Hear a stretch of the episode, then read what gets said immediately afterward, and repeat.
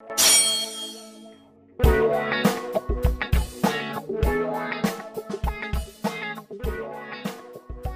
¿qué tal gente? ¿Cómo están? Bienvenidos a Geek Supremos, el podcast que tiene más miembros que un centro de rehabilitación. Y que tiene un estudio, Estudio nuevo, nuevo. papá. ¿Cómo ven? Hola, saludos, cámara 1, cámara 2, cámara 3. Lamentablemente el día de hoy Abel eh, no puede compartir esta alegría con nosotros de estar estrenando estudio. Sin embargo, bueno, pues eh, abrazotes hasta Abel, eh, que Claro se le que sí. complicó venir a grabar el día de hoy. Pero antes de empezar, Polo, me gustaría agradecerles a nuestros amigos de Panda Comunicación Creativa, que ya casi más de, de casi, bueno, 28 capítulos han estado con nosotros desde el inicio. Eh, y recuerden que el mejor, la mejor opción para su eh, narco negocio es tener un souvenir publicitario y lo pueden encontrar con Panda Comunicación Creativa. Acá abajo en, eh, en descripción van a encontrar las redes sociales, al igual que la de eh, las, las nuestras y las de Geek Supremos, que nos pueden encontrar como Geek Supremos en todas las redes sociales. Así que bueno, estás escuchando tu podcast favorito de cultura geek con comedia, en el cual yo, Bernardo Herrera, les voy a contar a ustedes y en esta ocasión a mi amigo y compañero César Briseño. aspectos que engloban el fenómeno social que conocemos como cultura geek.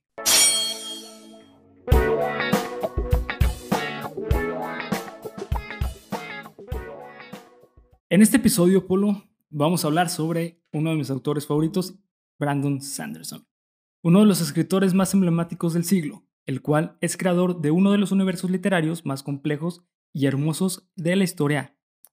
Lo que es súper cagado, de la historia. Además, No, no había pensado en eso, güey, pero bueno. además, por si fuera poco, ha sido nombrado por críticos expertos Shit, man. Síguele, tú síguele, tú síguele, no pasa nada. no como pasa el nada. próximo J.R.R. Tolkien. Yo sé Ay, que a ti te gusta mucho. eh, Así de cabrón Tolkien, estamos sí. hablando. Sí, sí, sí. Eh, para los que no sepan quién es J.R.R. Tolkien, pues es el creador de. El de- Señor de, los Señor Anillos, por supuesto. Exactamente.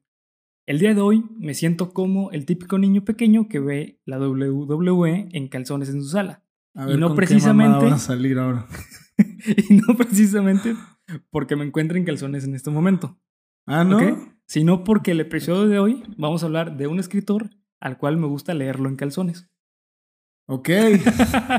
Pues cada, Cada quien, quien. lee como quiere, ¿verdad? Pero, ok, a ver, dale, dale, dale. Está bueno, está bueno. Buena premisa. Así es. Eh, pero bueno, Polo, antes de empezar te tengo una pregunta. A ver.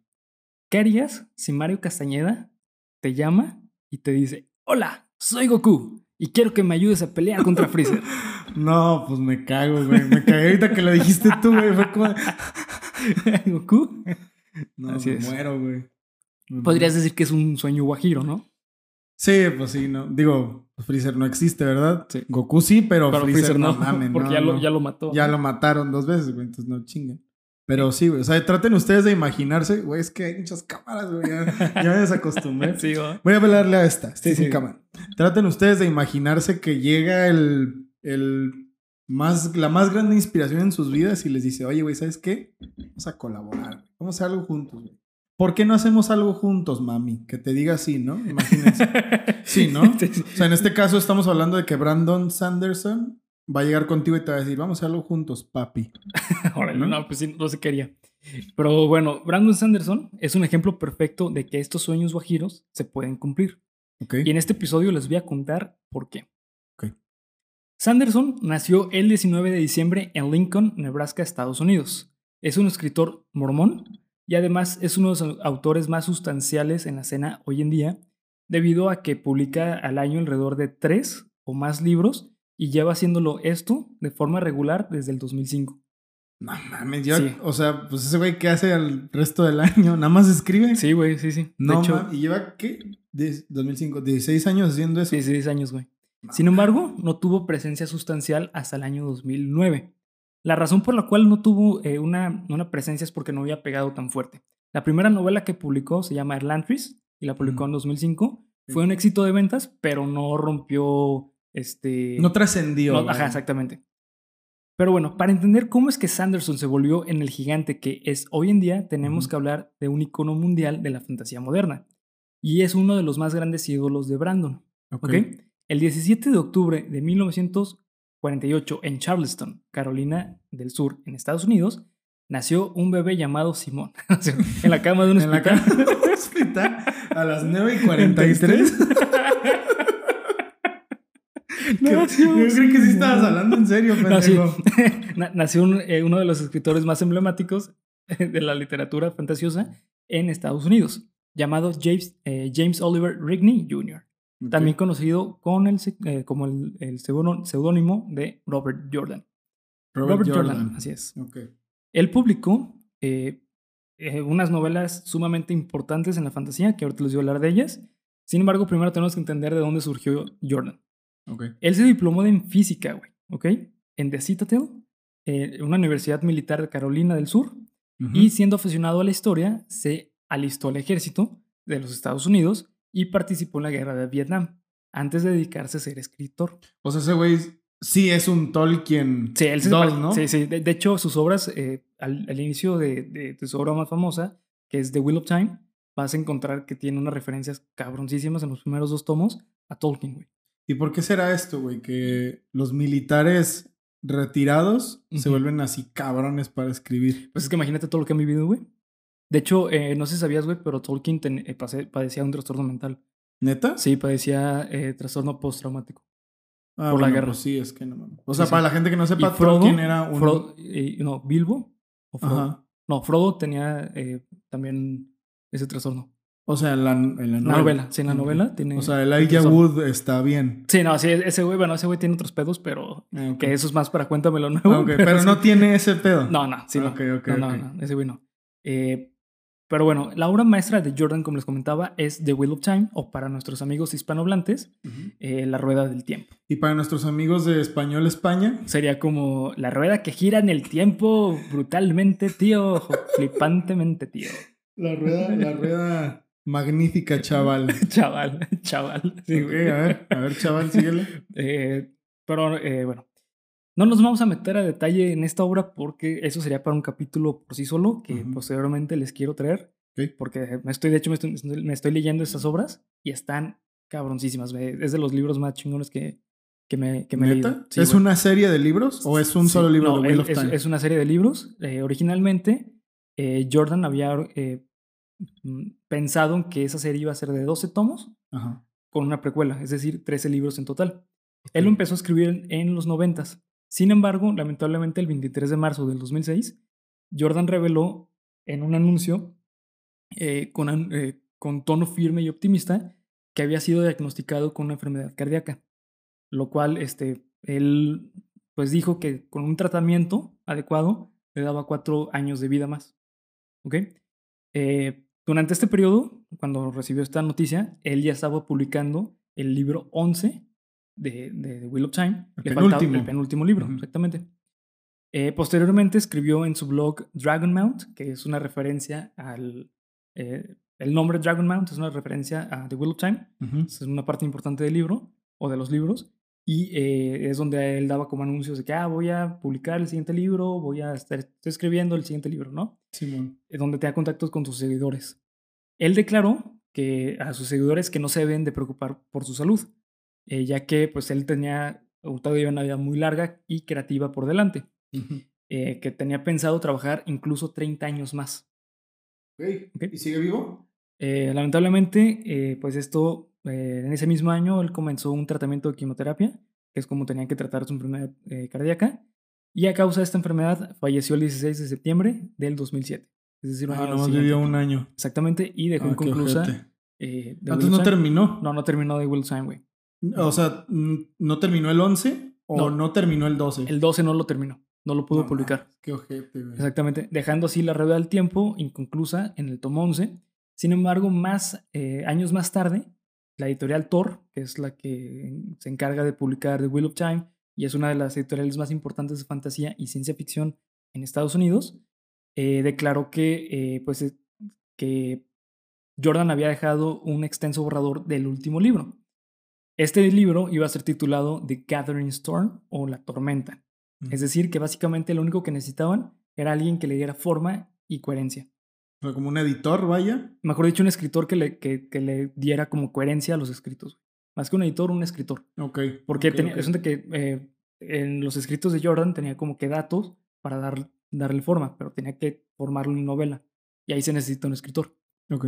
Eh, y pues bueno, junto con esta noticia, anunciaron que el encargado de terminar esta serie iba a ser nada más que nada menos que Brandon fucking Sanderson. Ah, no mames, Sí, qué cabrón. Pero era, o sea, yo me imagino que Brandon Sanderson en ese caso era su ídolo, o sea, de que, güey, ese vato es mi ídolo. Sí, ¿no? sí, sí, sí, güey. Era, eh, es justamente como te digo, como si eh, Mario Castañeda Ujú. te, te hablara, güey. No, pues no. O Paul McCartney, güey. ¿Y cómo le hizo el vato, güey? Eh, de una rueda de prensa, obviamente emocionadísimo de, de esto, porque él eh, justamente en esa rueda de prensa mencionó que él era fan de, de The Wheel of Time y de los escritos de Brandon Sanderson, de, perdón, de, Jordan, de Robert Jordan. Y pues bueno, amigos, en este momento, eh, después de que se suscriban al canal y activen la campanita, quiero que comenten acá abajo en eh, la sección de comentarios la intro del Príncipe Bel Air, porque justamente es la canción perfecta para describir cómo es que cambió la vida de Brandon Sanderson 180 A grados. ver, aguanta, aguanta, aguanta. Dice. Eh, güey, ni, ni siquiera me acuerdo cómo empieza. A ver, aguántame, no hagas nada, espérate, no sigas. Ok, mientras lo escriben. No, Yo al chile sí no me acuerdo. Ayúdenme. Bueno, acá abajo en comentarios lo, lo pueden dejar, por favor. Eh, Sanderson eh, no solamente terminó la serie con el último libro. Y esta es la historia, pongan atención de cómo mi vida se transformó. Cambió de arriba abajo lo que nunca pensé y llegué a ser príncipe de todo Bel Air. Él, podría ser el príncipe de todo The Wheel of Time, la rueda. El príncipe de Wheel of Time. Ok, ya. Sí. Gracias. Perdón, güey. Es que no podía, güey. Si no, Sí, no, iba a estar todo hecho mierda si no me acordaba de cómo iba la noche la- así. A las 12, mames. sí. Creo que odio a Michael Jackson. No, no te creo. Lo que pasa es que canta bien y es noble. es noble. Buenas ok, noches. ya, adelante, Sí. adelante. Sanderson no solo terminó con el último libro de la serie, eh, que dejó escrito sin terminar a su ídolo, sino que dijo, aquí mis chicharrones, y estoy citando, ¿eh? Mis chicharrones truenan y mi soy la mera pilingona parada ilustrada. No, y decidió escribir dos libros más con los escritos que tenía Jordan. Por lo tanto, el último libro no fue el tomo 12, sino que fue el 14, güey. El último libro de la serie Sí. Wheel of Time. Sí, exactamente. Siendo así un total de 15 libros, es decir, 14 tomos y una precuela. Y la gente se emputó, ¿no? Ya me imagino. Fíjate que eh, es bastante curioso, güey, porque te digo, Brandon eh, ya tenía libros escritos y había sido un éxito de venta. Ajá. Entonces, cuando anunciaron esto, a la gente le pareció bastante bien porque tiene un estilo de escritura muy parecido, güey. Pero, bueno, pues es que... Sí, obviamente el Ay, fan. que sí. no mames, que Sí. güey. sí, güey, el típico niño rata, Sí, ¿no, güey? Sí, sí. Sí, obviamente eh, hay de todo, pero en general, o sea, como que el público en general le agradó mucho la idea de que fuese Brandon Sanderson y aparte que le agregaran dos libros más a una serie tan No, larga, eso está güey. cabrón, Sí, ¿no, güey? ¿sabes, es un movimiento No. bastante temerario. Y te voy a decir algo, güey, no son libritos, güey. O sea, no son de que 200, 300 páginas, güey. no, pues son tú libros de tienes... mil páginas. Bernie es un así, ah, ¿cómo se dice? Arduo. Un ávido coleccionista de cosas. Y en su tienes es de esos, no sé si los tengas todos, pero tienes bastantes libros de esos, ¿no? Y son libros así de este vuelo, güey. O sea, eh, no son libritos de, ay, sí, güey. no. no. No, es cubo lecón, ¿no? O sea, Sí. esta mamada es. Sí, son tabiques, güey, como diría Abel, son tabiques de, de construcción, güey. Qué cabrón. O sea, son bastante gruesos. Eh, de hecho, es lo que se caracteriza bastante a Brandon Sanderson. De hecho, eh, después de esto, Sander- Sanderson comentó en otra rueda de prensa, años después de que terminó publicar The Wheel of Time, que gracias al impulso que tuvo por escribir el final de esta serie, se pudo dedicar 100% a su carrera. Ah, qué bueno, güey. Sí, güey. Sí, sí, sí. Qué De, chingón. de hecho, justamente cuando publicó el penúltimo libro de of Time, él publicó el primer libro de una serie bastante buena, que ahorita les voy a hablar de ella, que es de, eh, de Stormlight, de Stormlight Archive o El Archivo de la Tormenta. Ok. Eh, ahora bien, seguramente se están preguntando qué es lo que hace tan fabuloso a Sanderson. Sí, ese güey, qué verga. Sí, o sea, ¿por qué? ¿Por qué? ¿Qué pedo? Sí, Sí, ¿qué, ¿qué- no qué pedo con su ¿qué vida, no? pasa ese baboso, ¿Por qué escribe por Sí, tanto no mames, qué pedo, güey. La respuesta a esto es bastante amplia y sencilla a la vez, así como la mamá de varios políticos. Amplia y, sencilla. sencilla. Así es. Para poder contestarla tenemos que revisar los trabajos que ha escrito. Ok. Sanderson es conocido principalmente por ser un escritor de fantasía épica. Si no saben qué significa fantasía épica, hay un episodio de Geek Supremos que pueden ir a checarlo, donde explico más o menos eso. Fantasía es épica, es lo que algunos norteños tienen así con sus primas, ¿no? Fantasía épica. No, eso no es fantasía porque sí la llevan a la realidad, güey. Hijo de su pinche Sí, madre, güey. cabrón. Sí, y eso se llama incesto, güey. Ah, ok, ok. Sí. Bueno, entonces olvídenlo, güey. Entonces mejor sí vayan a ver el capítulo de X Supremos, güey, para que entiendan. Porque yo no épica. entiendo ni madres, entonces, bueno. Fantasía épica, así súper resumido, es el género de fantasía más famoso, en la cual se encuentran peleas, batallas, guerras, hay héroes de guerra, eh, existen eh, armas, etcétera, ¿no? Como el Señor de los Anillos. Ok, fantasía épica, el Señor de los Anillos. Exactamente. Sin embargo, su talento no se queda ahí. Tiene novelas y obras escritas de otros géneros, y en cada uno de estos géneros, Brandon lo domina como nadie, ya que les ha dado su propio estilo y además ha agregado algo nuevo a la escena. Y estoy seguro que si aprendiera a hacer el RKO de Randy Orton, lo haría incluso mejor que el mismo Randy Orton. O sea, es de esos vatos que todo lo que tocan, güey, Sí. lo convierten en oro, básicamente. Sí, le dicen Midas, güey. ¿Le dicen Midas? Sí. Hijo de su Sí, sí, pinche porque todo lo que toca lo convierte A ver, güey, toma agua, güey, porque desde hace rato veo que quieres tomar y nomás no se puede, güey. Salud. Salud, cabrón. Gracias, gracias. Mientras yo me rasco la espaldita, es que hace calor aquí en el Sí. nuevo estudio. Está un poquito... Sofocado, bueno, está un poquito so- sofocante. si ven que nos desmayamos de la nada, ya saben por qué. Sí. Una de las características de este genio dramaturgo es que él escribe por medio de reglas o leyes para crear lo que conocemos como sistema de magia. Igual, en el mismo capítulo que les dejo aquí en enlace, que es ciencia ficción versus fantasía, hablo justamente de lo que es un sistema de magia.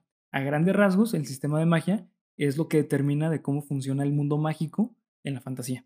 Sistema de magia. Sistema de magia, Ok. existen dos, el duro y el suave. Mm. Y uno no, y el duro no tiene nada que ver con varitas duras. Ah, Así ok. que sí, sí. Sanderson estructura sus historias con base a estas leyes para darle dinamismo e impacto a sus obras. Y lo más importante es que así evita lo que son los huecos argumentales. Ok. Sí. Entonces el vato no se saca las historias así de la manga bien culeramente, ¿no? Como Harry Potter, güey. Amigos, la verdad es que Harry Potter Sí. sí, algunas cosas están bien sacadas así de la nada. güey. Justamente porque tiene problemas con lo que es el, el sistema de magia. Porque no está bien definido. Muchos dicen que es el mejor sistema de magia que existe, güey. Porque en las películas, no sé los libros, pero en las películas te lo, te lo muestran bastante bien. Pero justamente voy a utilizar el ejemplo de Harry Potter y El Señor de los Anillos para mostrar justamente estas como fallas que hay en el sistema de magia que Brandon Sanderson con sus leyes evita esos, esos problemas. ¿ok? La primera ley es la capacidad del autor para resolver conflictos con la magia es directamente proporcional a que también el lector entiende dicha magia. Es decir, o sea, que ay, güey, al final un hechizo mágico lo salvó a todos y que, que salió así de Sí. la nada. Eso, es- eso no se debe hacer. Como Harry Potter, güey. No, güey, Harry Potter sí tenía bien estructurados sus hechizos, güey. No, no, güey. Este, por ejemplo, en, al menos en las películas, no me he leído los libros, pero al menos en las películas, güey, eh, creo que es el libro 3, cuando este, sale. eh, mm, sí, ¿no? Eh, cuando Harry hace un hechizo que saca a todos los demen- dementores de, del- ah, el del Patronus. El Patronus. ujú. No te explican por qué él sabe el Patronus, güey. No, ¿cómo no, güey? Lo van tratando toda la película de que, ah, güey, es que es la energía. Ah, bueno, eso creo que lo sabes hasta después, que es la energía positiva de que él amaba a sus padres y su. Sí, eso te lo dicen al final, güey. Ah, y no debes. No, no, no, no. O sea, al momento, no. güey, salió esto. Ah, no, es porque ya entendí qué Sí, pedo. exactamente. Digo, obviamente puedes utilizarlo y no está mal, el autor que lo quiere utilizar está bien, pero eso genera huecos argumentales. O sea, es una regla de uso, más Sí, bien. Es una regla de uso, no, no, una ley establecida para ser escritor. Brandon Sanderson dicen que esto, dice que esto es lo mejor para tú crear una, una novela o una historia que no tenga huecos argumentales. Entonces, básicamente está diciendo que J.K. Rowling es pendeja. Eh, no, lo que estoy diciendo es que es homofóbica, No puedo, aguantarme, no puedo aguantarme la risa, güey. No es cierto, güey, no es cierto. Sí, no, no, no, es es broma, escritora, güey. es buena Si nos gusta Harry Potter, si nos gusta Sí, sí, Harry Potter. sí, sí, sí me gusta, pero tiene- Pero sí se maman, la sí neta. tiene- sí hay tiene cosas que. huecos. También es de- en El Señor de los Anillos, güey. Sí, o sea, sí. De, de no- hecho, eh, justamente un problema que tiene el Señor de los Anillos, problema bajo la visión de Brandon Sanderson, ¿ok? Porque yo sé que hay muchos eh, conocedores de fantasía que les gusta el Se- Señor de los Anillos, Ujú. porque es el Señor de los Anillos. Yo sé que a ti te encanta. Sí, y pues, a mí me claro. encanta. Es de, de los primeros libros que me leí y que me, me, me amaba, güey. Pero un problema que tiene es que de la nada, sabe, eh, este Gandalf resuelve las cosas por medio de magia y no sabes por qué. Solo porque es Gandalf. Ah, bueno, yo creí que eso era como parte de la magia, güey. De, ah, güey, es que nunca vas a saber sus secretos. Es que también güey". tiene que ver qué es lo que tú quieras transmitir. Pero se puede argumentar que es un, un hueco argumental porque podría ser cualquier otra persona o en cualquier momento puede pasar eso. Y eso se le llama Deus Máquina. Deus Machina. Sí, cuando las cosas se, se arreglan así por un chasquido de dedos o porque tenía que pasar las cosas bien porque tenían que pasar, se le llama Deus Máquina. Como Deus, así gracias a Sí, Deus. sí, Ah, sí, sí. Ah, ok. Sí, sí. Pues sí, güey. Digo, mm, a lo mejor en las películas, bueno, es que en los libros tienen una organización muy sí. cabrona de, de- o sea, te explican que hay, eh, o sea, que el más cabrón es el mago blanco, que luego está el mago azul, que luego está el no, Gris. el gris, No, es el gris, el azul. El gris, el azul, el, el café Sí, y El- ya no sé. y el blanco. Se- según yo son cuatro tipos de, de, de mago. Y en los libros está bastante bien Sí, explicado. sí, Pero el más también hay cosas el- que no se pueden, pues, llevar a las películas, ¿no? O Sí, sea, claro, sí, sí. Eh, digo, también, es que también esto pasa en los libros, güey. Pero te vamos a hablar un poquito, Ok, ok. eh, dando con la segunda ley. Dice, las debilidades, los límites y los costos son más interesantes que los poderes en sí. Es justamente lo que pasa en El Señor de los Anillos. El Señor de los Anillos tiene este problemita, güey, que no sabes qué tanto le cuesta hacer Gandalf magia. No sabes eh, de dónde proviene la magia. No sabes qué tiene que dar para poder hacer la magia. Pero es necesario explicar eso. pues dependiendo de lo que tú quieras dar en la obra, o sea, qué es lo que quieras transmitir en la obra.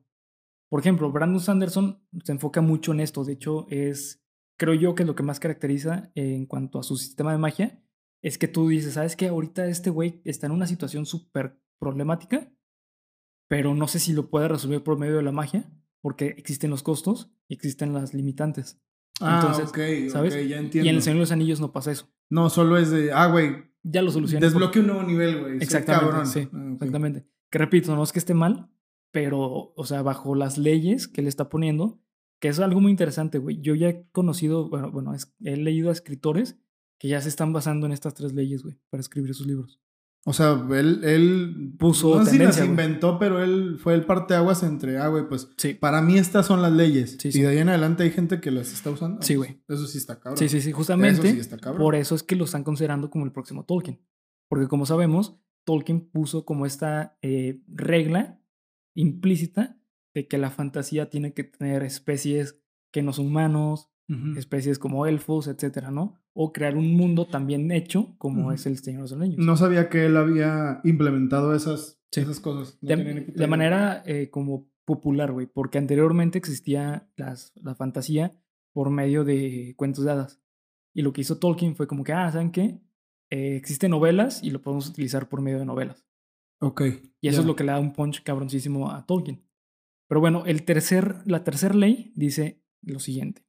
El autor debe de ampliar lo que ya es parte del sistema mágico antes de que se agregue algo completamente nuevo, ya que de lo contrario, eso puede cambiar por completo la forma en que los sistemas mágicos encajan en el mundo ficticio. Esto se resume de una manera muy sencilla, es si tú quieres ampliar tu sistema mágico, no agregues cosas nuevas sin haber terminado lo que ya habías puesto anteriormente. Por ejemplo, Harry Potter otra vez, güey. Harry Potter constantemente te están agregando hechizos, Pero no sabes hasta qué punto puede llegar un hechizo y ya te están hablando de un nuevo hechizo. ¿Hasta qué punto puede llegar un hechizo? Sí, güey. O sea, el güey, esto es el full power, güey. Sí, por ejemplo, así te lo pongo, güey. Eh, ¿no, no te explican, güey, si el Leviosa o Leviosa, como le quieran decir. Leviosa, Pendejo. Morra, güey. Que ya se va a retirar, ¿eh? ¿A Por poco, cierto. güey? Ya no va a ser. Dijo que Emma Watson, ella dijo que ya no iba a hacer más cine. Órale, está, pero está bien joven, güey. Pues sí, güey, pero pues ya. Ya, ya, pero ya Sí, está, no ya está ya, encojado, ya, sí.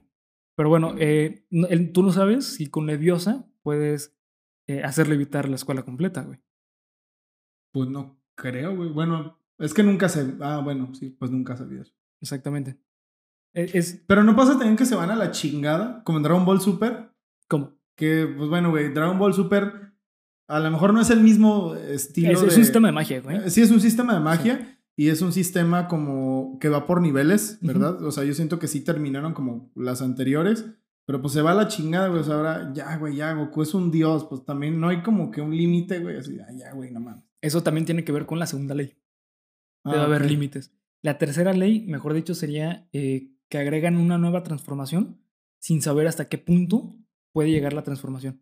O si ya sabes, o si no, o no sabes si esa transformación eh, ya llegó a su punto máximo, pero hay una nueva transformación.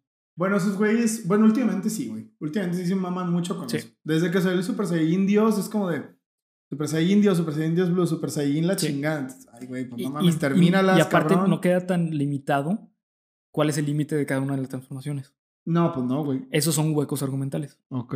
Porque un hueco argumental es, más, es mal visto bajo el, los autores o los críticos lo ven mal porque son cosas que te puedes sacar de la manga para solucionar cualquier problema. Pues sí, güey, básicamente ahí se siente esa pendejada. Sí, exactamente. Y también se siente mucho en Harry Potter, güey. Constantemente, por ejemplo, eh, Harry Potter tiene que ir, eh, bueno, Harry tiene que ir a checar eh, un misterio de la escuela, güey. Ah, pero ¿qué crees? Ay, güey.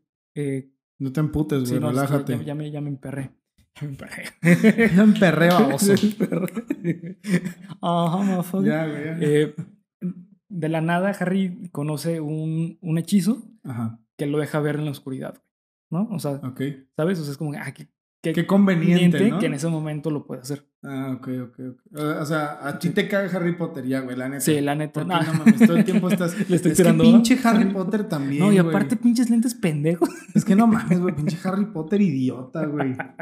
No, y Ron, güey, pinches pelirrojos. Pinche pelirrojo, güey. No, la, la neta, es broma, es broma, es broma. cabrón. Eh, Broma. sí.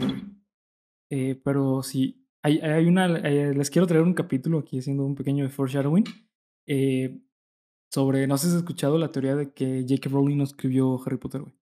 No, güey. Hay, hay una teoría por ahí. No güey. mames, neta. Sí, hay una teoría que les quiero traer ese capítulo, güey.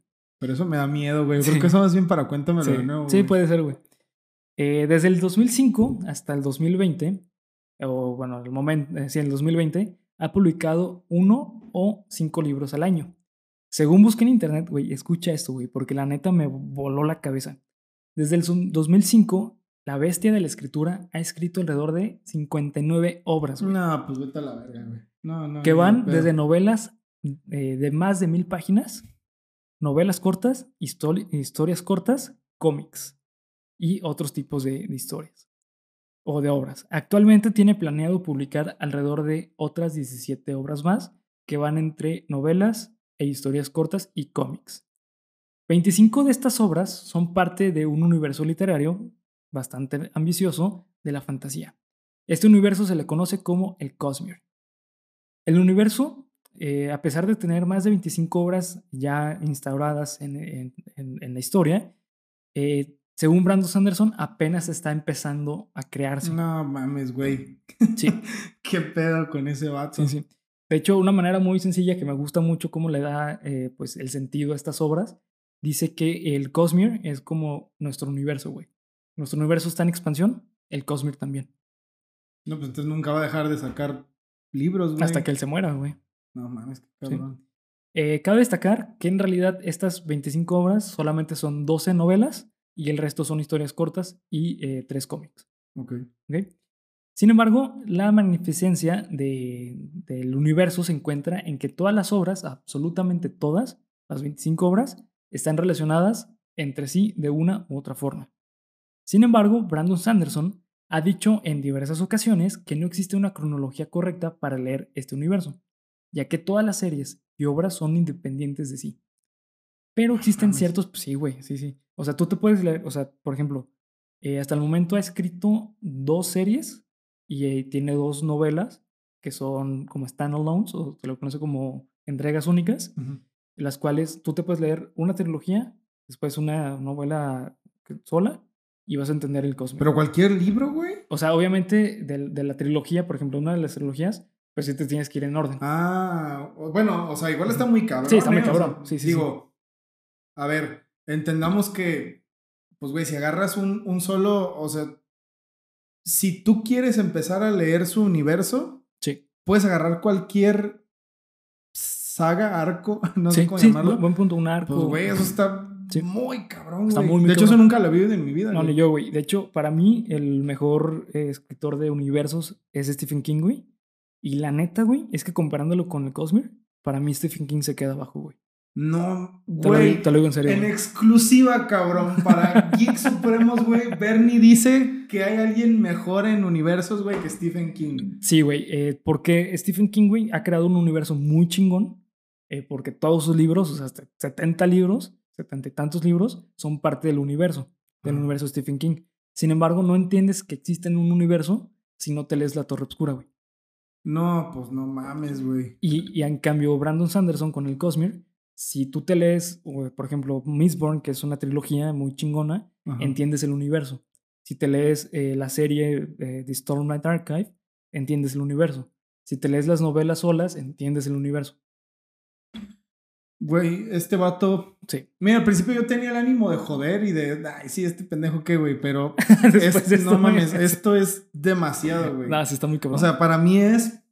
Es que yo no, ni siquiera creía que eso era posible. O sea, como toda la vida he visto series de, de libros, o sea, arcos argumentales que van de uno a quién sabe cuántos libros, pues que puedas llegar y, ah, bueno, ¿sabes qué, güey? Pues hoy quiero leer esta trilogía, güey. Sí. O, mira, güey, este vato, esta es una novela de, ah, ya, güey. Y la lees y entiendes, y, ah, güey, pero ¿sabes que tiene un universo entero?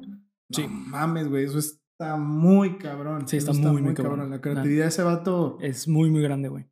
Sí. Eh, Brandon Sanderson, si estás viendo esto. Cabrón. Para entender el Cosmere hay que imaginarnos una galaxia o cúmulo estelar. ok. En esta galaxia existen diversos planetas y cada uno de ellos desarrolla una historia independiente. En cada planeta el sistema de magia es parecido pero funciona diferente. Los planetas son los siguientes: Scadrial, Taldine, Cel, Drominad, Nazlis, Treno, Vax, Yolen y Roshar. Eh, no, no me acuerdo de ninguno, güey, pero qué chingón. Pues acuérdate de Roshar, güey. Ok, Rosha. Sí, Roshar. Roshar. Así es. Ok. Eh, y aparte, en estos universos existen tres. En este universo, perdón, existen tres tipos de reinos. Roshar. El primero es el físico, el segundo es el cognitivo y el tercero es el espiritual. Reinos. Reinos. Reinos dentro del universo. Ok, Ok. se está poniendo cabrón. Sí, sí, este ya se está poniendo más- más Aquí ya voy a dejar de mamar porque ya, me estoy desconectando. A ver, dale. El reino físico es el reino más fácil de entender porque contiene lo que es perceptible para los sentidos. Eh, y aparte se comporta de la misma manera que funciona nuestro universo. Es decir, hay leyes de la física, hay leyes eh, de, de la química, Ujú. leyes de biología, leyes sociales, etc. ¿Ok? Eh, el segundo reino, el reino cognitivo, es el reino el cual está entre lo espiritual y lo físico. Ajá, reino. O sea, reino es un plano existencial. Plano existencial. Buena manera de decirlo, un plano existencial. Exactamente. Se escribe como el mundo de la mente, por eso es cognitivo. Este reino es bastante parecido al físico, eh, dado que se moldea según las ideas, las percepciones y la imaginación de las personas. ¿Ok? O sea, vive, vive gente ahí. Hay gente que vive en el reino cognitivo y otras entidades. ¿Ok? Ok. Sí. A ver, güey, dale, dale, güey. Aunque porque- existen diferentes, en diferencias significativas, por ejemplo, el espacio exterior en el, en el reino cognitivo está muy comprimido, ya que, pues como no hay personas que habiten en esa zona, en, en en el espacio exterior, no hay personas que se imaginen el, el espacio exterior. ¿Ok? Entonces, Oh, a ver, aguanta, aguanta, aguanta. O sea, rei- todo parte del reino físico sí, es la base, el reino físico es la base. es la base. O sea, como hay gente viviendo en el reino físico, pueden imaginar cosas. Sí. punto. Pueden Sí. imaginar cosas. Hay, hay, hay un término en psicología, güey, que se llama eh, el. Ah, ese es mi nombre. El, el consciente colectivo. Consciente. Ajá, el consciente colectivo. El consciente colectivo básicamente es el reino cognitivo, güey. El consciente co- co- eh, colectivo está, por ejemplo, cuando nos saludamos, hacemos esto, ¿ok? En todo el mundo hay ciertas eh, reglas de ese tipo que están en el consciente colectivo. Ah, ok. ¿Ok? ok, ok, o sea, por ejemplo, o cuando ves a una persona sonreír, sabes que está feliz. Sí. Eso es el reino, eso, eso podría decir que es parte del reino, reino cognitivo. ¿Y, mm, ¿Y cómo vive gente ahí? Eh, pues bueno, esta zona, eh, según ha explicado en varios libros, y no sin meterme en spoilers, el reino cognitivo es como una versión diferente al plano físico. Ajá. ¿Ok? Y, y- y son seres Y dependiendo del planeta, es el plano, el plano. Ah, eso es lo que. Porque, O sea, por ejemplo, en. Roger- ¿Me muero y, y llego ahí o qué pedo? No, no, no. e- Eso no tiene nada que ver con la vida. Ah, ok, ok, ok. Sí. Por ejemplo, en, en eh, existen unas criaturas que se llaman Spren. ¿Ok? Son como pequeñas haditas, güey, Ajá. que surgen eh, cuando tú tienes una emoción. Esas, ah, no mames, sí, qué güey. chingón. y, cada güey. una, y cada una representa una emoción. Existen, Ok. eh, no- o, de, o de un pensamiento. Por ejemplo, si algo se está pudriendo, hay Spren de pudrición. Ok. Si estás eh, muy feliz, hay Spren de alegría. Pero como de, de pudrición si... Como si algo se está pudriendo de la emoción que genera eso que se está Sí. pudriendo. O de la que tú tienes. De, De, de lo que tú estás asco. pensando al, al verlo.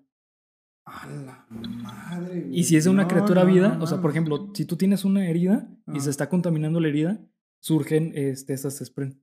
Porque yo pienso, Pienso. en que, no mames, que Me estoy pudriendo. Ujú. A la verga. Sí, sí. güey, No mames. Y esas, esos Spren vienen del reino cognitivo. E- esos Spren pueden eh, interactuar entre el reino cognitivo y el reino espiritual, perdón, el reino físico. Ok, ya voy entendiendo mejor. Ahora bien, el reino espiritual es el reino de la existencia y contiene la esencia o el alma de las cosas. Sanderson no ha todavía, todavía no se ha metido a, fondo de- en este reino, solamente lo ha mencionado y tal cual eso es como casi casi una cita de varios libros. Pero todavía no, no es de que, ah, güey, y este se trata de esto. o Sí, sea, no hay to- todavía eso. no llegan ahí, todavía no. Pero como está creciendo el Cosmere, yo creo que en las próximas novelas ya lo vamos a tener. ¿Y habrá alguna novela entera que hable sobre el reino espiritual? No sé si rey, eh, completa, pero yo creo que en las próximas entregas de, de la- el archivo de las tormentas va, van a llegar ahí. Sí, sí. No, si ahorita creía que era cabrón, ya después de esto, Aún más, güey. no, no mames. Pues escucha esto, güey. La creación del Cosmere se centra en Adola- Adonalcium, ¿ok? No se sabe quién es, solamente se sabe que es un ente con gran cantidad de poder. Sin embargo, existían personas que estaban en contra de este dios, ¿ok? Y estos se pusieron y lograron derrotarlo, ¿ok? Lo destruyeron, lo mataron. Al destruirlo, este se dividió en 16 partes, las cuales se conocen como shards o fragmentos. Ajá. ¿ok? Cada uno de estos fragmentos fueron elegidos por las personas que lo mataron. Fueron 16 personas, 16 personas tienen eh, shards Fragmentos de- fragmentos. Estos fragmentos están, están impregnados de algo que se le conoce como intención. La intención en el mundo, eh, en el Cosmere, es bastante importante. Es como el- lo, lo que le da la fuerza al poder. Lo que le da la fuerza. A- o a la magia.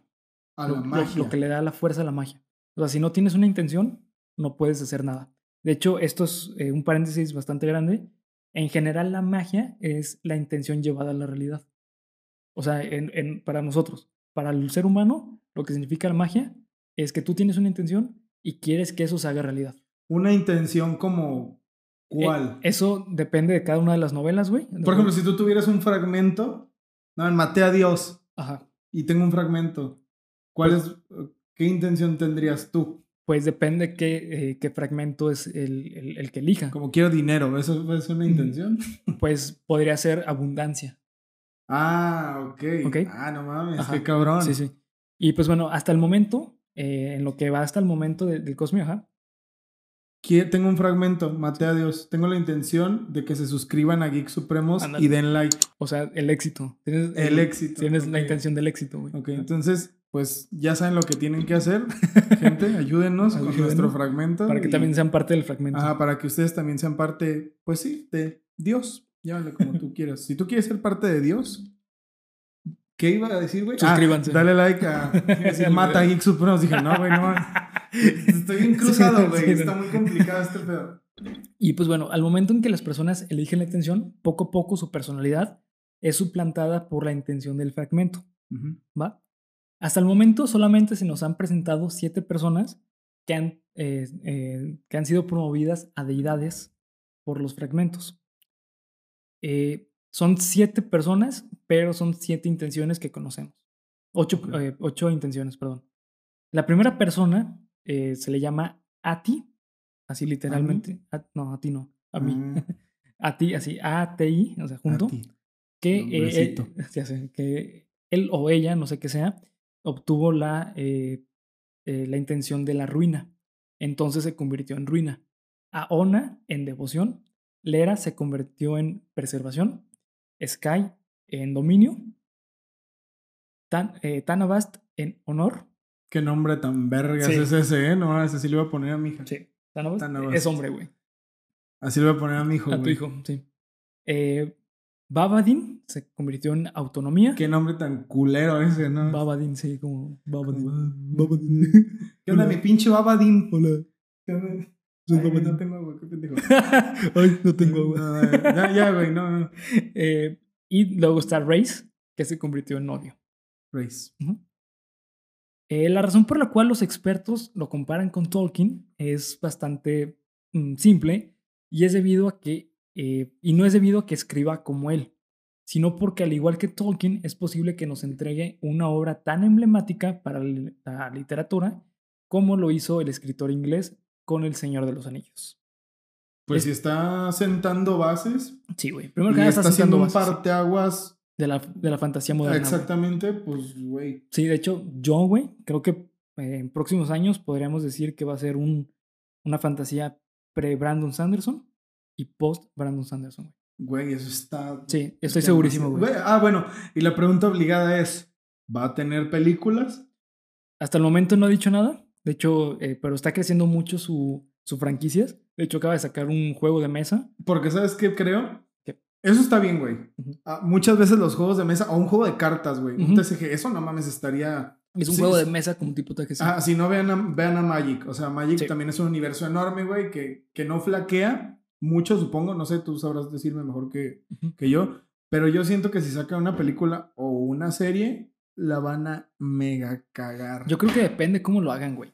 Porque, por ejemplo, con el sí, Señor... se te hace, güey. Es que con el Señor de los Anillos no la cagaron, güey. El Señor de los Anillos fueron muy acertados, a pesar de que le cambiaron cositas mínimas. No mames, cositas mínimas, güey. Del primer libro saltaron todo lo de pinche Tom Bombadil. Bueno, sí, güey, pero... Y Tom Bombadil, no, déjame Sí, es decirte, importante. Tom Bombadil fue muy, güey, yo creo que fue el, el pinche pipila del, la- de, la, del Sí. previo al retorno del rey, sí, de güey. hecho, sí, sí. Y lo quitaron totalmente. Digo, yo entiendo que no Pero lo- se pueden meter todos los componentes de un libro a una película por muchos temas, sobre todo presupuesto, Sí, incluso duración, no sé, a Sí. lo mejor a la gente Sí, ya se le haría demasiado tedioso, pero pues no sé, güey, o sea, si ese era un detallito, pongámoslo así, es un detallito, güey. Para mí es una cosa muy importante, pero bueno, es un detallito. Si este cabrón que tiene un universo tan amplio, güey. tan amplio, pues, güey, bueno, no sé, no, ¿cómo le harían, güey? Sin omitir detalles importantes, porque no me suena a que, no me suena a que haga puro relleno. No, no, al contrario, güey. Todo, todo, todo lo que él crea es para crear con- contraste y crear coherencia, güey. Entonces, si tú te lees, por ejemplo, un- hay ciertos personajes que han estado en otros en otras series que se brincan de mundos y tú lo estás leyendo y dice una frase y dices, ah, qué cagada está, güey. Pero si te leíste el libro eh, donde sale ese personaje, esa frase tiene coherencia, güey.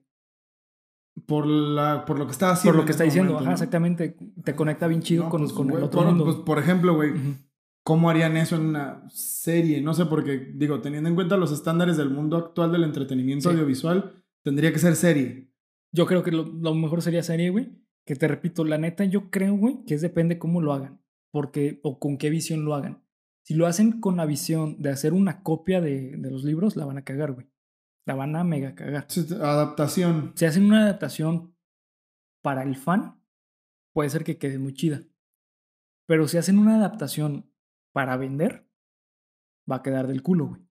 Están cabrones ahí, están Sí. caminando la línea floja entre que les quede bien. Es difícil, güey. Es muy difícil. Es un, es, tiene un porcentaje de éxito, una adaptación. muy baja, güey. Sí, sí, sí, sí. Yo creo que de las mejores adaptaciones eh, en el cine de, de libros es El Señor de los Anillos y Harry Potter. Pues sí. Sí, sí, de las poquitas que Sí. hay.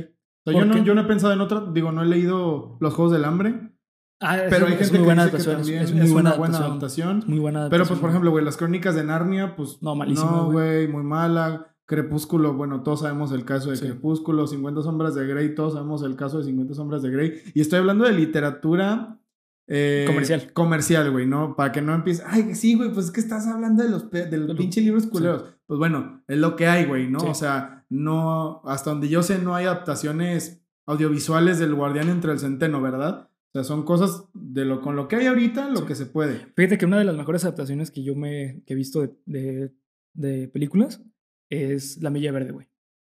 Ah, Stephen bueno, La. Milla Verde también es otra. O el, el Callejón de los...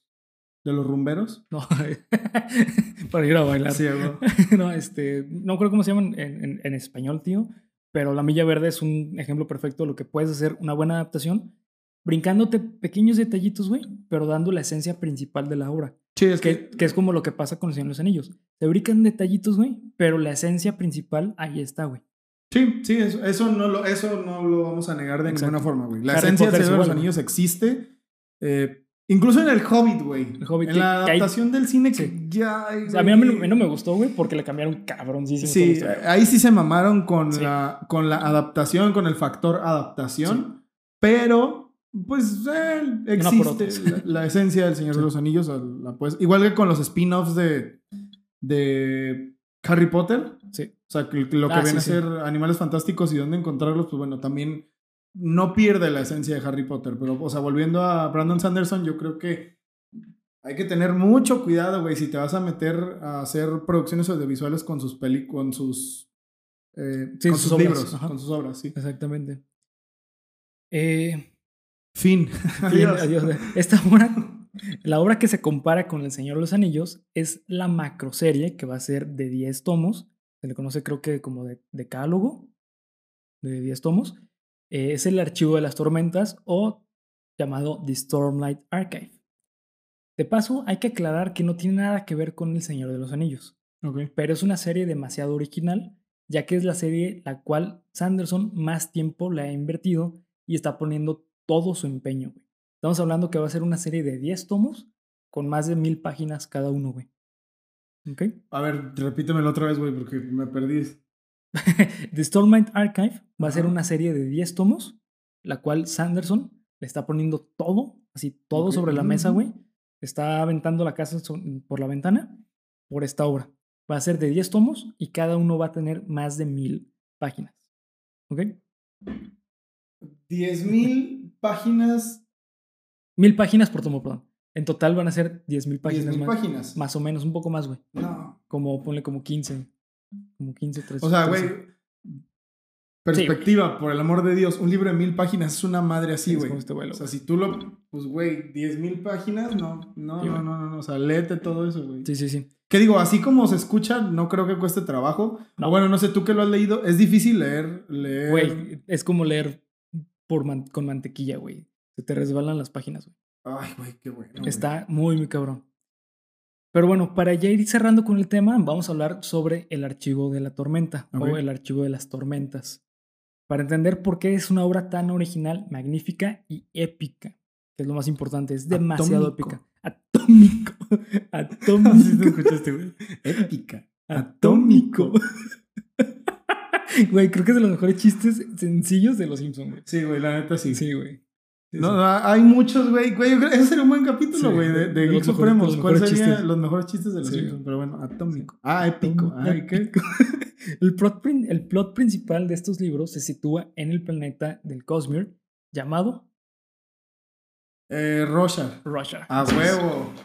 En ese, no mames. en este planeta existe una tormenta que parece nunca acabar y rodea a todo el mundo. Y esta está en constante movimiento. Es decir, por ejemplo, si ahorita pasa la tormenta, eh, sabemos que dentro de unos ciertos días va a volver a regresar esa tormenta, pero por mientras está en otra parte del mundo. Una tormenta, una tormenta lo que tú Sí. No, no, no, no, por no. tormenta. Esta tormenta es tan poderosa que las posibilidades de que sobrevivas a ellas son prácticamente nulas. ¿Ok? Por lo tanto, lo que es la, la flora y la fauna están adaptadas para poder sobrevivir a esta poderosa tormenta. Por ejemplo, los animales tienen eh, corazas que lo protegen de la tormenta. Trajes de baño y todo el pedo Sí, sí, también. también, Ah, sí, para, y tienen este gorrito, Snorkel. sí, snorkel y todo. sí.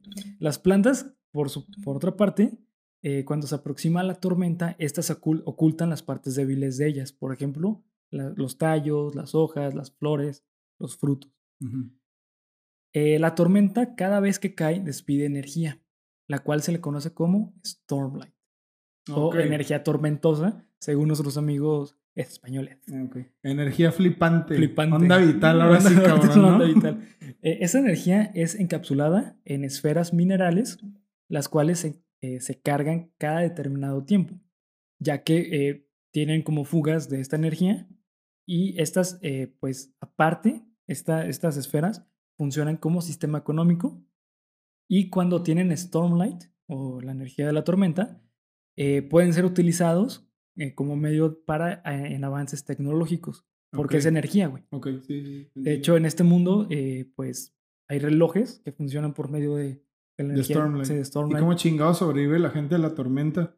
Están, sus casas están adaptadas, viven en zonas este, que están protegidas, todo eso. Tío, porque yo me imagino así como pinches películas de tornado. Ahí viene, no mames, de gente que se mete a los búnkers, güey. Esas pinches Sí. películas que pasaban en Azteca 7, sí. güey. Razón de que, eh, eh, como ellos viven en ese planeta, güey, ya están adaptados a poder sobrevivir en ese planeta por medio de las construcciones, güey. Ok, entiendo. Eh, este, el sistema de magia de Roshar se centra en la energía de la tormenta, ya que existen mitos y leyendas sobre personas divinas, las cuales se le conocen como caballeros radiantes o Knights Radiants, los cuales pueden utilizar esta energía para obtener poderes. Y con esta fuerza han protegido a la humanidad de monstruos llamados Voidbringers. O son, son monstruos que son como lo contrario a la luz, güey. Por eso es Void, de, de vacío. Vacío. Ajá. ok. La historia del, eh, del archivo de la tormenta se centra en una guerra entre dos especies.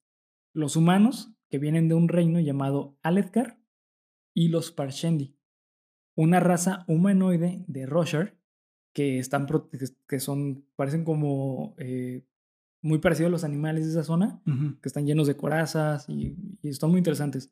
Ellos no se comunican por medio de palabras, se comunican por medio de emociones y de ritmo, güey.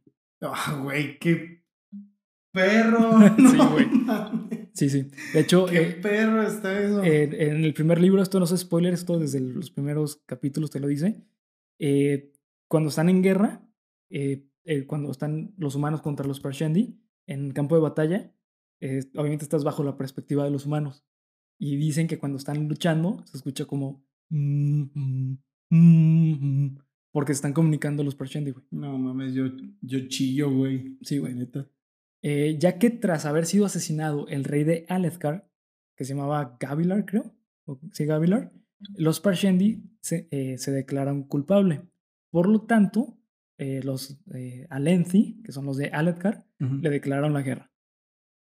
En este mundo los colores de los ojos son eh, bastante importantes, ya que determinan el rango social de las personas.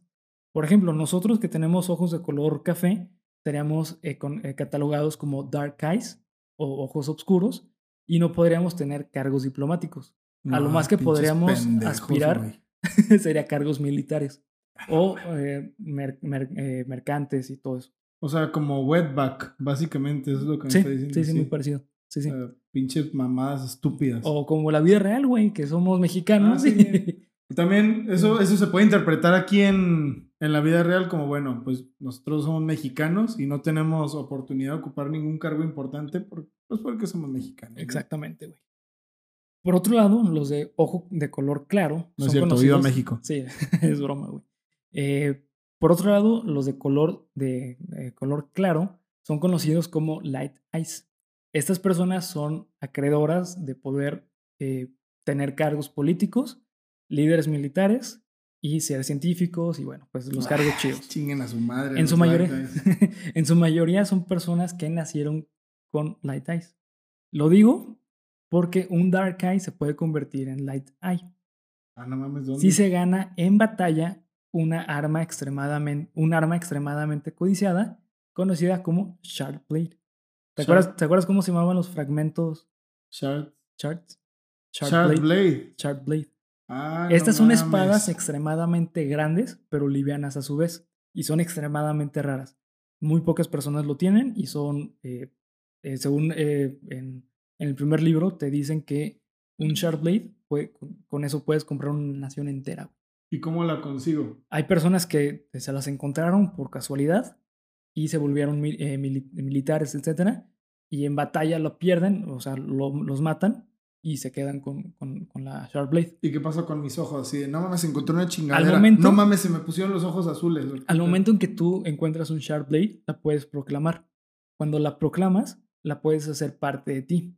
¿Ok? Tú te haces como un bond, ¿cómo se dice? Una Un unión, lazo. un lazo con, con el, con el ¿El Sharp Blade. Y en ese momento tus ojos cambian a color claro. Pero, ¿qué pasa? ¿Se desaparece y se mete dentro de ti o qué pedo? Desaparece, güey. No se sabe, desaparece y tú la puedes invocar cuando tú quieras. Güey, no mames, güey. Esto es Sí. la mejor historia del puto mundo. Y continúa, con- eh, aún sigue, güey. Eh, Estoy llorando, güey. Si tienes- eh, eh, las hojas del- de, las Sharp Blades Ajá. son tan eh, poderosas, güey, que pueden cortar cualquier objeto. Güey, sí está llorando. Sí, güey, sí estoy llorando, güey. Es que está, Está- muy está perro, muy cabrón, güey, está muy cabrón, güey, está muy soy cabrón. muy impresionable. Sí, güey, sí, sí. Eh, pueden cortar cualquier objeto, güey. Si tienen contacto con la piel humana, esta mata prácticamente el tejido, güey. Por lo tanto, con tan solo un roce de la Sharp Blade en tu piel, güey, puede, eh, por ejemplo, en tu brazo, puede dejar inservible tu brazo para siempre, güey. No hay manera de curarlo. Estas armas se unen a su poseedor, por lo tanto tienen la habilidad de poder invocarla de manera inmediata si es necesario. Según los libros, dura 10 este, heartbeats, 10 este, latidos de corazón y aparece el, el arma. Ya, ya ves por qué está tan, tan bien estructurado las, las historias de Brandon Sanderson, güey. Para todo hay una explicación, güey. Para Es todo. que, no sé, a mí esas historias que esto es por esto, güey, por esto. Ah, es que es por esto y esto. Te explota la cabeza, ¿no? Mira, ahí va, ahí el, el, el crédito va totalmente al genio creativo, imaginativo de Brandon Sanderson. O sea, no sé si, si ustedes que nos están viendo o que nos están escuchando, si alguna vez han tratado de escribir algo, si alguna vez han tratado de escribir una historia, Bernie aquí presente, pues bueno, yo, o sea, yo como músico también escribir letras es un pedo. Es algo difícil. Sí, es ¿no? difícil, güey, porque No- tienes que pensar en todas las posibilidades, en todas las eh, partes fuertes de tu historia y en las partes débiles. Que justamente, eh, ahorita les voy a hablar un poquito de las partes débiles en cuanto a la historia de, de Stormlight, para que entiendan por qué está tan cabrón, güey. El punto es que pensar en, Todo eso en todo eso es complicadísimo. Sí, Es complicadísimo. No, no cualquiera lo puede No, hacer. no, no. Y este vato, o sea, ahora, ahora entiendo que hablar de que la. Ay, ¿cómo dijiste que se llamaba? La magia, ¿qué? Sistema de magia. El sistema de magia y la literatura mágica. Fantasiosa. Fantasiosa post Brian Sanderson y. y- Brandon. Brandon, perdón. Y pre, no sé. Sí, Br- Brian Sanders, Brian es el que te, te sirve el, el tejuino que haga Sí, afuera. este- este- es, que me quedé clavado con este güey. Sí, sí. ¿Qué pedo, pinche Brian? Eh, es de locos, güey. Sí, Es de locos. Sí, es, sí. es asombroso. está muy cabrón, güey. Brandon Sanderson, perdona por cambiarte el nombre. Pero bueno, aún hay más, güey. Las mujeres de Aledgar no pueden eh, permanecer o pertenecer al ejército, debido a que es mal visto dentro de la cultura. Sexista Sin embargo, tienen tareas las cuales los hombres no deben de realizar, también porque está mal visto que un hombre lo haga, tales como leer, escribir, estudiar, dedicarse al arte y a la ciencia, güey. No, pues no mames. Güey, o sea, a pesar de que le quitas el, la- el cargo político, bueno, no político porque pueden ser políticos, pero el cargo militar, le estás dando todo lo chingón de, de, las- de los avances, güey. Sí, claro. O sea, todos los avances científicos son gracias a las mujeres, güey. Todos los avances artísticos son gracias a las mujeres. Las mujeres no pueden eh, eh, descubrir lo que es la mano izquierda, güey. Tienen que tenerla cubierta eh, y solamente pueden mostrarla con su, con su pareja, güey. Es como lo, como, a- como en este en Medio Oriente, el, Ah, pues ok, todo el cuerpo, ok, ¿no? ok, sí, sí, sí. sí, güey. el primer libro, el cual se llama The Way of Kings o El Camino de los Reyes, se enfoca en tres personajes principales.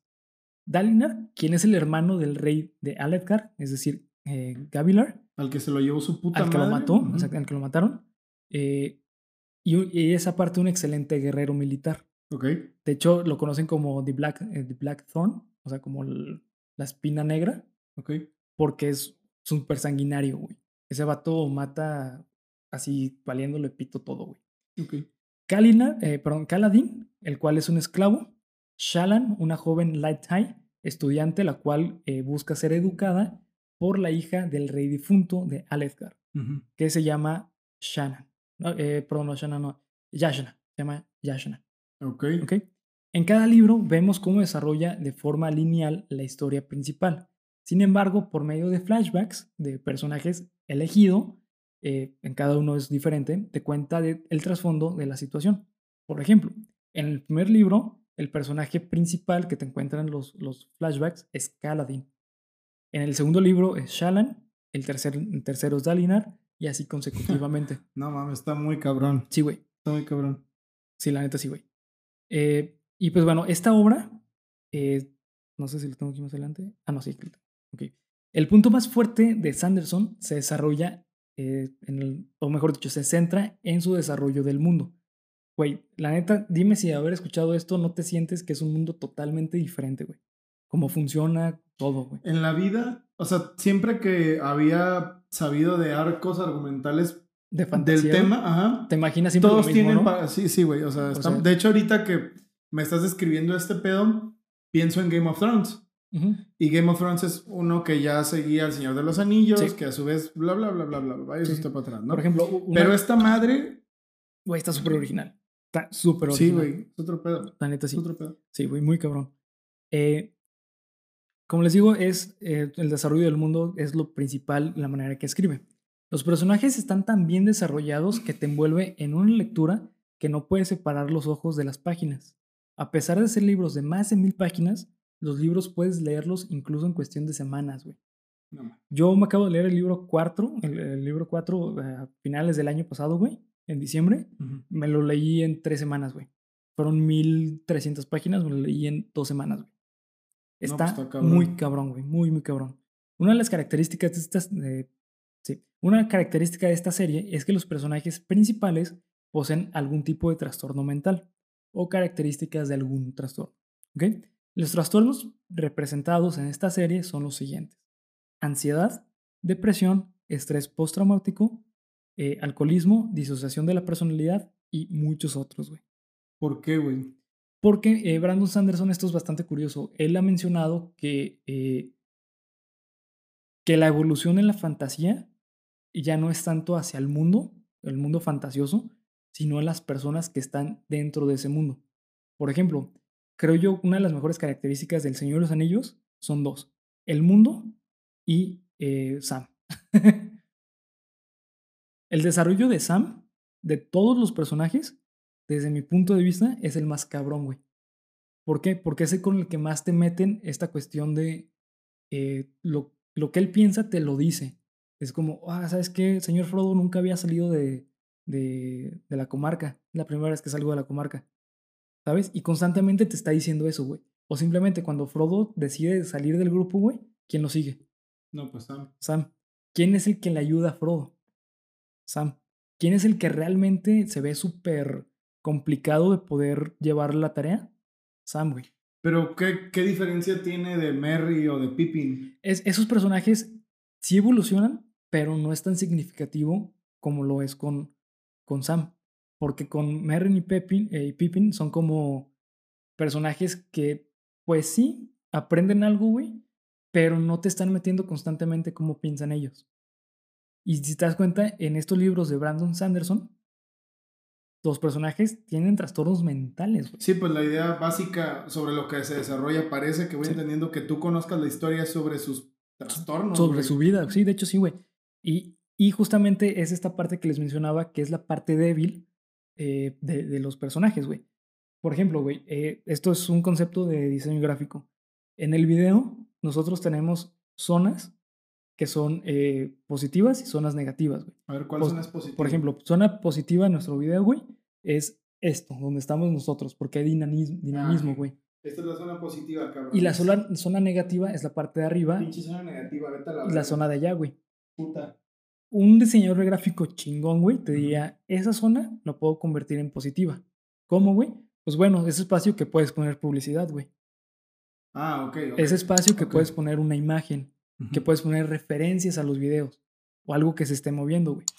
En, en, en los libros de Brandon Sanderson, o en este libro principalmente, o en esta serie, pasa eso, güey. Los personajes tienen deficiencias, que son sus trastornos mentales. Sin embargo, esos trastornos mentales te llevan a lo largo de la historia por lo cual generas un, lazo, vínculo un vínculo con los personajes, güey. O sea, básicamente de lo malo hacer algo, Algo positivo. bueno. Exactamente, güey. Sí.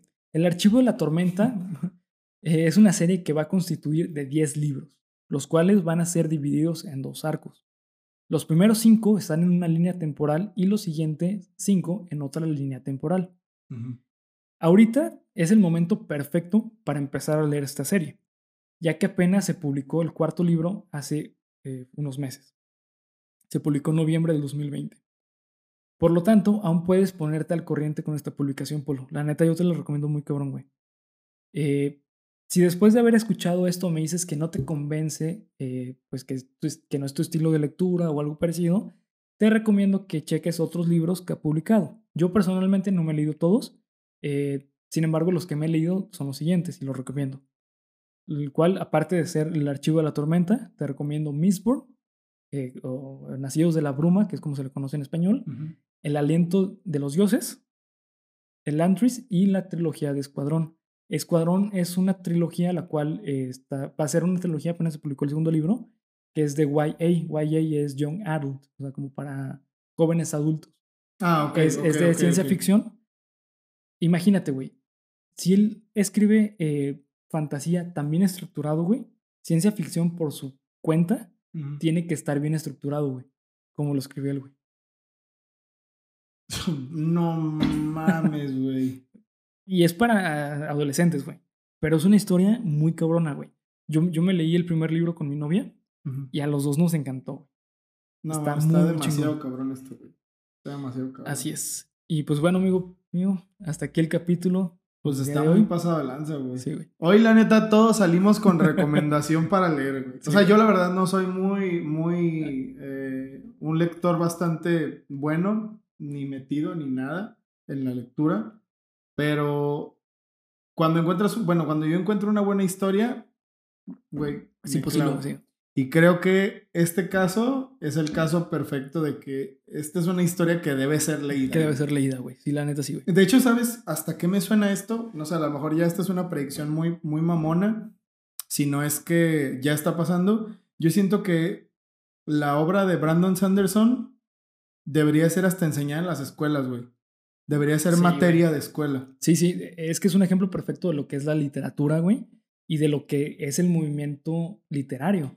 Porque el movimiento literario o los movimientos literarios se tienen que adaptar a cada eh, época. Eh, justamente por eso Tolkien fue tan chingón, güey, porque había pasado eh, la Primera Guerra Mundial y te habla una historia de cómo la, este, la industrialización se está chingando al mundo, güey y cómo la naturaleza tiene su propio camino. Es el camino de los, de los eh, Tree Folks, güey. ¿Se llama Tree Folks o De los Ents. Ents, Ents, ajá, de los Ents. ¿Sabes? Sí. Bueno, lo, lo- lo- que decía era que en algunos años, Sí. ya que, a lo mejor ya que esté completa la obra, sea materia de escuela. Güey, estaría chingoncísimo. Porque es, porque es demasiado, güey. O sea, es demasiado. Incluso, eh, a lo mejor no como tal establecido dentro de un programa de, educación nacional. No, pero los profesores deben de tener esta visión, güey, Exacto. de cómo enseñar las cosas. Exactamente. Yo creo que como herramienta para el estudio de ciertos géneros de literatura, incluso para la construcción de personajes, güey, Sí. que eso no solo se estudia cuando estudias letras. Lo estudias cuando creas un videojuego, Sí. cuando creas un cómic, cuando creas un, eh, una canción. O sea, Y como mira, güey, tema de estudio muchas cosas. y, y no te vaya, y no te vayas solamente en lo artístico. Yo como psicólogo te puedo decir, güey, que al momento en que eh, estás haciendo una entrevista, ya sea para clínica, para laboral, lo que sea, eh, esta entrevista tienes que verlo como a un personaje, a la persona, güey. ¿Por qué? Porque tienes que checar todo lo que tenga que ver con su vida, güey, para hacer una entrevista chingona. En especial en el ámbito clínico. En el ámbito clínico tú tienes que investigar, güey, literalmente hasta que si a los tres años se sacaba los mocos, güey. No mames. Sí, güey, o sea, tienes, tienes que ser muy preciso. Entonces, creo yo que este tipo de historias lo que pueden generar es general. lo que puede generar. general. Lo que puede generar aquí. Lo que puede generar es que las personas amplíen este conocimiento, güey. Por ejemplo, la neta, güey, es que aquí en México, eh, pues las clases de literatura, taller de lectura de redacción, güey, español, etcétera, son una mierda, güey. Sí, la verdad, es, es lo que te digo. O sea, viene un plan desde la CEP, aquí Sí. en México por lo menos, no sé en otros países, pero aquí en México viene un plan desde la CEP eh, que ya está muy marcado con lo que vas a leer. Va a ser el Principito, güey. Que no es malo el Principito, es muy bueno. Pero, güey, a un niño no le interesa el Principito. Son, son, A un adolescente, ponlo a leer el Principito, güey. Te va a andar al pito, güey. son obras que más bien están hechas como para el, ah, sí, güey, es que para que, no mames, reflexionen bien Sí. cabrón y sean profundos y no tanto como la, que, que comprendan, güey. O sea, la comprensión lectora es, yo creo que lo que menos hay, güey. Sí, güey. O sea, más bien es ser un pinche mamador. Entonces, por eso hay mucha gente que ni siquiera les apasiona leer, güey, porque son cosas que relacionas con gente que, que es así. O sea, Sí, güey, no, sí, es sí. que yo no voy a leer eso, hermano. Yo, yo leo profundo". solamente güey. Foucault. Y estas cosas, como método de estudio, que es lo que decía, como, como método de, sí, de estudio y de enseñanza, yo creo que deberían de ser implementadas ya, güey. Sí, sí. De hecho, eh, justamente durante todo el capítulo hablé mal de Harry Potter, güey. Pero hay algo muy chingón de Harry Potter, güey. Que yo creo que es algo que en años no he visto en ningún otro libro, ni en ninguna otra serie. Es que Harry Potter está sumamente bien diseñada para que tú lo empieces a leer siendo niño y lo termines leyendo de adulto. La complejidad de la historia va creciendo conforme Harry va creciendo. Es cierto. Y tú como lector te puedes envolver desde niño y, terminando leerlo a la edad de Harry Potter, güey. Eh, en varios países a Harry Potter los han- lo han puesto como un medio de, estudio, güey. Justamente por lo que hablábamos. Es una historia la cual tiene un concepto muy chingón para niños, es fácil de comprender, te mete chido en un mundo. Es algo que se necesita también implementar aquí en México, güey. El problema es que aquí en México, güey, tú llegas y le dices a los papás, oye, ¿sabes qué? Se tienen que leer Harry Potter. No mames, en primer lugar te van a decir, güey, son siete libros. Segunda, es del diablo. No es algo, una lectura para mi niño porque van a, le van a enseñar a hacer hechizos. ¿Sabes? Ah, ok. Sí, Sí, es cierto. Sí, tienes razón. Yo Sí, vi sí. que del diablo así, tipo el pánico satánico. Pues de- sí, sí, sí, sí, sí. Harry O, o sea, sí, pues, pero no de, ah, güey, es que tiene colores No, fosforescentes. ah, y- no, pues no tanto, sí, no tanto así, no, güey. Pero sí, tipo, así de que te dicen, ¿sabes qué, güey? Es que lo que me estás enseñando aquí Es eh, magia, güey. es Es, magia, brujería. es brujería, güey. Voldemort, no, Voldemort significa Diablo. diablo en en japonés. Sí, una pendejada así. Sí, güey. Sí, sí, sí. Entonces está muy cabrón, güey, que, que te hablen de, de esto. Pues mira, ojalá que una de las cosas que positivas que yo creo, bueno, sí, positivas con sus respectivas ápices de negatividad que ha traído el siglo XXI es el, el progresismo, ¿no? Progresismo, sí. O sea, la idea esta de que de, de la libertad de la gente, de la libertad de expresión, de la libertad de, de hacer, de leer, güey, de lo que tú quieras. sí. Espero que eh, el progresismo de estos tiempos nos traiga también estas corrientes nuevas como de, pues bueno, güey, miren, miren el arte de Brandon Sanderson. Exacto. Porque a lo mejor, ay, güey, pues ¿qué tiene que ver una cosa con la otra? Pues todo, güey. O sea, esto, si tú, imagínate que la obra de Brandon Sanderson hubiera salido en los noventas, güey. No, güey. O sea, esa madre... Hubiera mm, sido revolucionaria, güey. Es, es eh, si de por sí ahorita en 2020 se me hace que está bien adelantada su tiempo, güey. Sí, güey. Ahora imagínense que hubiera salido en un momento en el que todo era eh, como, no, güey, es que no le haces eso porque te vas a transformar en no sé qué Sí. chingados. y- Sí, sí, sí. Entonces yo espero, güey, que esta clase de, de obras, porque no sé si Brandon Sanderson sea el único que, que hace esto, pero bueno, ahorita hablando en el caso de Brandon Sanderson, porque de eso se trata el capítulo de, de Geek Supremos, que la obra de, de él sea considerada más como medio de estudio, güey. A mí eso se me Sí. haría muy chido. Sí, sí, a mí a también, güey. Que haya una materia en la universidad, incluso así, ok, pues vas a estudiar li- literatura, ah, ok. eh, Estudia Brandon este Sanderson. semestre vamos a leer a Brandon Sanderson. Sí, güey. Eso estaría de huevo. O simplemente, güey, en secundarias, eh, ya ves que, bueno, al menos a nosotros, tuvimos profesores que nos de- decían que teníamos que leer el libro que nosotros quisiéramos y hacer un análisis literario. Ujú, ¿Sabes? Yo creo que dentro de las recomendaciones deben de meter las obras de Brandon Sanderson. Claro. Sí, sí, Totalmente, güey, totalmente. Que no es por demeritar a la, a la Sí, a literatura sí. clásica, ¿verdad? Digo, si tú quieres leer a, Don Quijote, está Ah, muy bien, güey. no si quieres leer La Celestina, está muy bien, güey. Si quieres leer El retrato de Dorian Gray, está perfecto. Pero ah, no toda la literatura actual es basura. Eso es algo muy importante, güey. Que, y es algo que a mí me parece, yo creo que de las cosas que más me vuelan la cabeza del tema de Brandon Sanderson y su obra es que es literatura escrita en los tiempos actuales y no es una pendejada líquida que es para que Para que. para se te, mundo- aca- para que se te olvide en, un, Sí, en media hora que la leíste. No, no, no. De hecho, eh, hasta cierto punto, si checamos, Brandon Sanderson ha sido transgresor por medio de su literatura, güey. O sea, simplemente es una crítica cabroncísima a cómo funciona el machismo, güey. Sí, claro, O güey. sea, tú como mujer, güey, claro. no puedes mostrar la mano, güey, la mano izquierda. Es una burla, güey. Es una burla totalmente a- al Medio Oriente que no pueden mostrar el rostro. Es una burla, güey. Obviamente, eh, de una manera muy artística y muy bonita, porque te hablan de, de que a la mujer le preocupa eso, de que a la mujer si, si la ven con la mano, la cubre, güey, ¿sabes? O sea, que llega a cierta edad y se tiene que cubrir la mano, güey. Es algo muy bonito en cuanto a cultura, Sí. pero en general, en general, este, pues Es fuerte. es, muy, es muy transgresor, güey, es muy transgresor. Y simplemente el hecho de que los personajes principales tienen trastornos mentales, lo que está haciendo es normalizar el hecho de que hay personas que tienen trastornos mentales, güey, porque es algo, es algo de la sociedad, güey. O sea, tú tener trastorno mental no te vuelve una mala persona. Y, y no es. Y ojo con lo que dijo aquí Bernie, güey. Lo normaliza. No lo romantiza, güey. No, no, no, no. es, ay, güey. Entonces yo quiero tener un trastorno No, mental. no, no, No, güey. no. O sea, comprende. Güey, la, la persona sufre, cabrón, sí, güey. ¿Tú te imaginas un personaje principal que se la pasa llorando porque tiene depresión?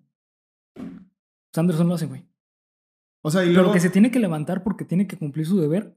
es una putiza, güey. O sea, es una putiza. Y, y hay, hay eh, sagas de diferentes cosas que lo abordan, lo empiezan a abordar, pero son muy burlables. Sí. O sea, son como, por ejemplo, Steven Universe, güey. Steven.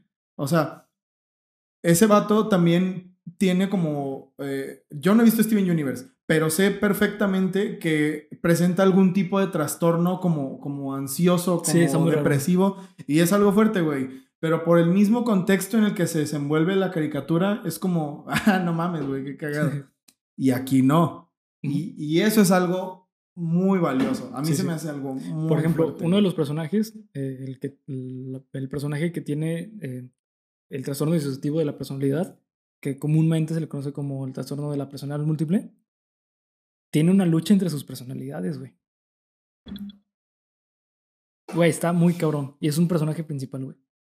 Entonces, básicamente tienes otros personajes principales Sí, de güey. ese personaje, güey. No mames, ese güey es un genio. Güey, es un genio, Ese la güey neta es sí. un maldito genio. Así es. Y pues bueno, ya saben que cualquier duda o comentario, acá abajo en la sección de comentarios. Eh, espero que les haya gustado el capítulo como a mí me encantó escribirlo. Muy bueno, güey. Sí, este tema chido, está muy cabrón. Sí, sí, Está sí. muy cabrón. Sí, sí. Y pues bueno, eh, no sé si quieres agregar algo más antes de terminar.